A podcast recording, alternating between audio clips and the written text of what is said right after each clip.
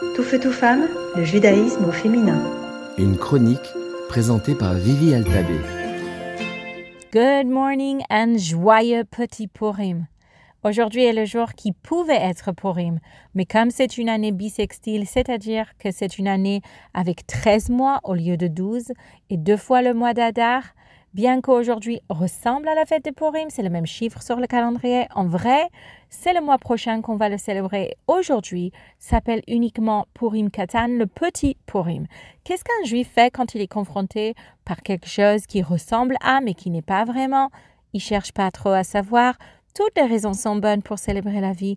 Et donc, a little song, a little dance, un petit lechaim.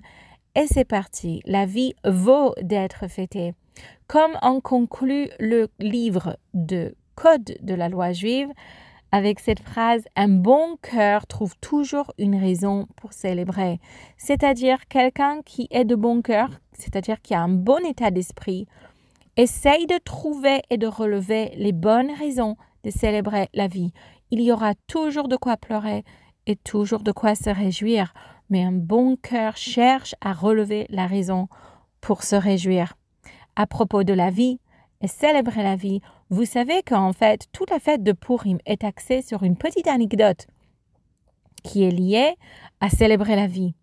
En fait, notre ennemi Haman, dans un petit passage que nous raconte le Midrash, en fait, a choisi ce mois-ci pour nous détruire parce que lui le trouvait un moment propice pour détruire le peuple juif. Il se disait que ce mois-ci est un bon moment pour lui parce que notre chef Moïse Moshe était décédé ce mois-ci.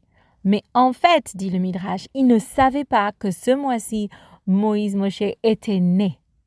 Et oui, bien que pour lui ou pour les nations du monde, peut-être la vie est passagère, mais la mort est éternelle, pour nous, la naissance, la vie, commence quelque chose, une lumière, une âme, un apport, un acte de bonté qui, elle, reste pour toujours. La mort, pour nous, est temporaire. Toute souffrance, toute tristesse, même la séparation avec nos êtres chers est temporaire. Toute mauvaise chose ne peut perdurer éternellement. C'est-à-dire que ce qu'on vit aujourd'hui comme épreuve, sachez que ça doit s'arrêter quelque part. Il y a un moment où la tristesse et les larmes seront essuyées de nos visages. La fête de Purim, elle vient de nous rappeler qu'à la fin, les choses se retournent en joie, s'inversent en joie, en réjouissance, parce que toute épreuve finit un jour en bien.